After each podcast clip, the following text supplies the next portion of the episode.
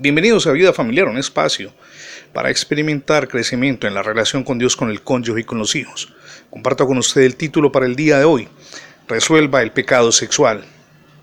Una de las realidades de la sociedad contemporánea es que muchas personas llegan al matrimonio habiendo tenido ya experiencias sexuales, sea entre ellos o con la pareja con la que antes eran novios, qué sé yo.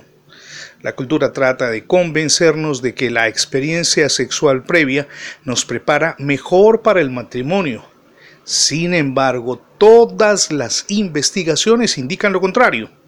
De hecho, el índice de divorcios entre quienes han tenido experiencias sexuales previas es dos veces mayor que entre quienes no han tenido este tipo de prácticas.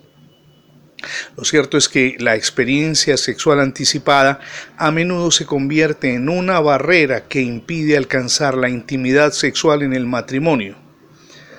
La respuesta del cristianismo frente a esta barrera consiste, y particularmente si usted es creyente en Jesús, en confesar las faltas y perdonarse mutuamente con sinceridad esos errores del pasado que a veces nos persiguen y nos impiden avanzar.